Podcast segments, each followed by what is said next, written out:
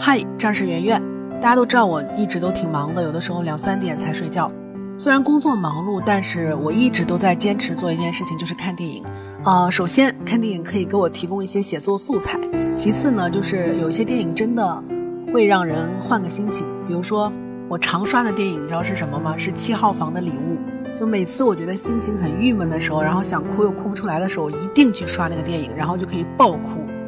接下来呢，我推荐几个电影给大家，有几部是我收藏到现在仍然会回看的。大家可以看一下有没有自己喜欢的。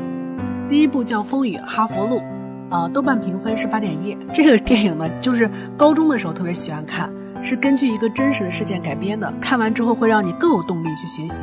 女孩丽兹有一个特别糟糕的原生家庭，她生在贫民窟，然后父母都吸毒患艾滋病，她妈妈更是一个精神分裂者，他从小就没有人照顾。居无定所，只能去那个垃圾桶里面吃东西，极度渴望摆脱这个深渊的他，知道唯一的方法就是去读书。丽兹说：“我想和人们站在一块儿，而不是在他们之下。”所以他用顽强的毅力，两年读完了高中四年的课程，然后凭借很优异的成绩考进了哈佛大学，并且获得了《纽约时报》的全额奖学金。丽兹是一个天才，但同时也是一个还蛮懂得感恩的人。所以他对他父母仍然是原谅跟毫无保留的爱着的。这部电影讲的是励志，同时也是信念和爱。当生活已经变得退无可退的时候呢，就只有奋力拼搏。而你手上拥有的都是烂牌的时候，不用恨，不用怨，更要心怀善良，然后把不可能变成可能。第二部给大家推荐的叫《地球上的星星》，豆瓣评分是八点八。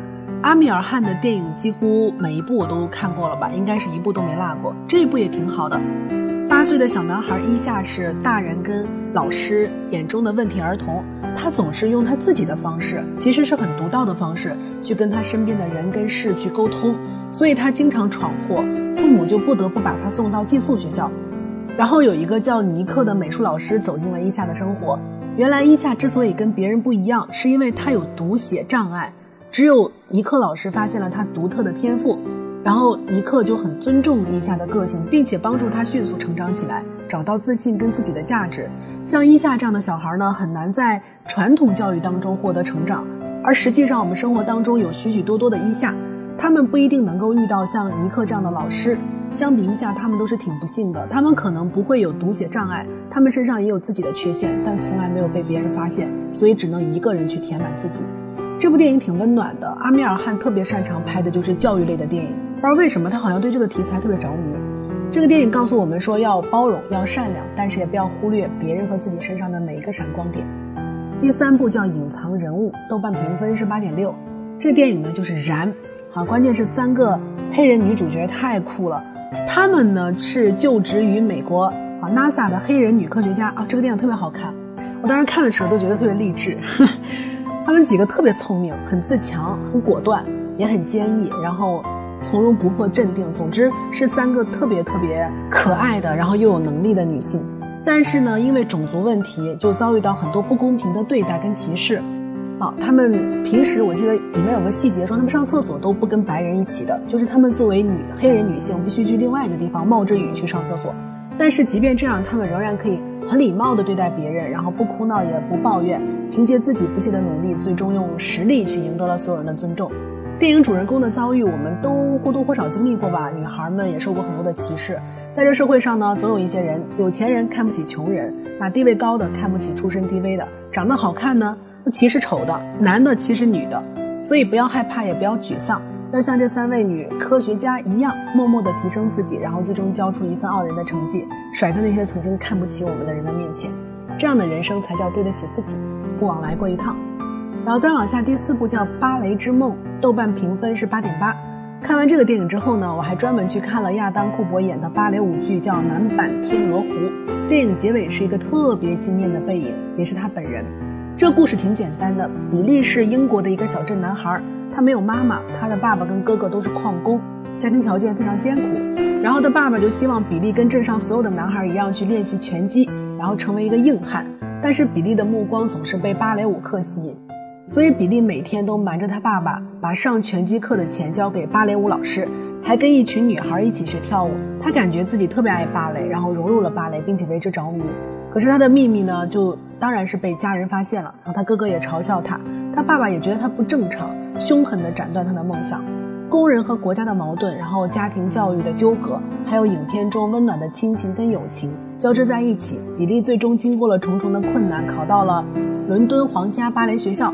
多年之后，他成为了一个顶级的芭蕾舞者。这个电影挺细腻的，也挺感人的。哪怕你生来平凡，也有在舞台上绽放的理由。爱你的人，其实最终都会帮助你实现梦想。第五部呢，叫做《娜娜》，豆瓣评分是七点八。娜娜是我很早期看的电影，我记得那时候上大学，非常喜欢看这一类的电影。它是一个很好的青春片儿，他不跟你讲大道理，他只是跟你讲两个女孩的故事，讲她们的爱情，讲她们的友情，然后讲她们在现实跟理想当中的抉择。中岛美嘉特别酷，哎，我记得我当时看完这个电影之后，我还买了中岛美嘉的那个项链。中岛美嘉饰演的女孩叫娜娜，短发，然后画很浓重的眼影，纹身，还唱摇滚。很倔强，很酷，宁愿放弃爱情也要维护自尊的那种。然后另外一个女主角是宫崎葵，她演的叫奈奈，然后很乖巧，挺可爱，挺阳光的，就为了爱情可以离开温暖的家去大城市闯荡。然后这两个人根本就不一样，但是他们就很不小心遇上了，而且还住在了一起，参与了对方的人生，也成为了彼此生命当中最重要的人。娜娜就教会了奈奈去独立。然后奈奈也让娜娜拥有更多的柔情。二十岁的青春，这部电影里面有离别，有背叛，有伤痛，但是呢，这两个女孩都用自己的方式去面对，然后一起经历，一起成长。而比成长更可贵的是，两颗善良的心碰撞出的温情。第六部电影叫做《当幸福来敲门》，这个我就不多推荐了吧，是蛮著名的电影了，八点九分豆瓣评分。这部电影里面可以看到努力的坚持，也可以看到人生路上的希望。我看了两遍吧。总之，你看完之后就会觉得，无论你在经历什么样的不堪，你都能从这个电影里面得到巨大的鼓舞，还蛮有力量的。主人公的妻子呢，忍受不了经济上的困顿，就离开了家，然后主人公就独自一个人带着孩子，然后争取很少的可怜的收容所的床位，然后周末还要为了赚钱去争分夺秒的卖掉医疗器械，然后为了留住。声名显赫的股票投资公司的工作，他拼尽全力，不断的挑战自己的极限，那种挺拼的状态还蛮燃的，就挺鼓舞人的。他告诉我们，想要成功，百分之九十九的汗水尤为重要，没有这样的努力，即使再有天赋也不行。勤奋是对于没有背景的人最好的阶梯。你想要达到一个目标，就要不停的付出，比别人吃更多的苦，比别人流更多的汗，即便在困境当中，仍然要坚持乐观，成为家人的支柱。第七部电影叫《生活多美好》，豆瓣评分九点二。这是一个很经典的老电影，影片讲述的是主人公乔治·贝利在圣诞节因为没有办法弥补公司八千美元的亏空，想要自杀，最后被天使拯救的故事。影片最戳中人心的就是在反思过往的同时，也在期待明天，鼓励你别为。过去的失败而失去希望，生活在大都市的我们都有过被生活碾压之后变得冷漠跟疏离的感受，而这个电影正好在提醒大家：你看，生活挺美好的，新的一天一定会更好。最后热闹的场面是最动人的。听说乔治有麻烦，小镇上所有的人都过来，也不问为什么，就纷纷的拿出了自己存了很久舍不得花的钱。人生可以这么美好，当人也可以这么美好。珍惜生活，保持善良，每个人都有存在的价值吧。第八部电影叫《心灵捕手》，然后豆瓣评分八点八。我当时看《心灵捕手》的时候呢，我当时看《心灵捕手》的时候，是因为我当时特别想要看一系列的心灵电影，就是心理学电影，所以找到了这一部。我好像记得我在新书当中也提过它。哎，对不起大家，已经不是新书了，新书今年一定写完，最迟明年一月份和二月份上市，好不好？这个《心灵捕手》这个电影呢，它主演也是它的编剧叫马特·达蒙，特别帅，而且还特别有才华。对一个人来说，有些伤痛是无法愈合的，尤其是像威尔，也就是这个男一号那样的一个天才，他可以解出世界上最难的数学题，但是却自甘堕落，宁愿去做清洁工，去打架斗殴，成为一个小混混。因为他童年受过虐待，所以就不再信任任何人了。幸好他遇到了一个教授，特别好，就兰波教授，也遇到了那个愿意一点一点去敲开他心灵的心理学家尚恩。尚恩就告诉他说：“这一切不是你的错。”这句话是整个电影最灵魂的部分。就是很多人当被别人很不好的对待的时候他下意识的就会觉得是我的错。所以被别人虐待本身就很痛苦然后自己否定自己然后痛苦就加倍。所以整个电影里面就是这句话你看完之后就会留在脑子当中叫做这一切都不是你的错。整个心理疏导的过程呢不仅仅是对威尔的拯救也是对每一个内心有伤痕处在抑郁之中的人的拯救。结局当然是有点狗血了就改邪归正。啊浪子回头本来可以去国家机密部门工作最后他辞职了驱车去寻找爱情。但是我相信不管到哪儿一个跟自己和解了的人一个已经被打开并且愿意拥抱别人的人应该是会过得挺好的。希望这部电影能给你带来满满的正能量有好的收获。晚安。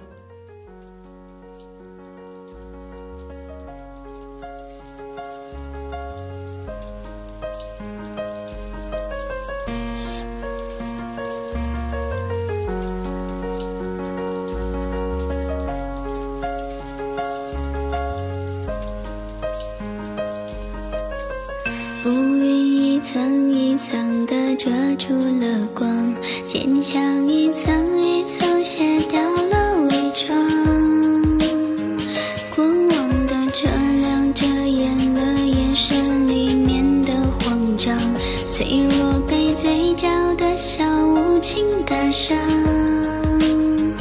一颗心累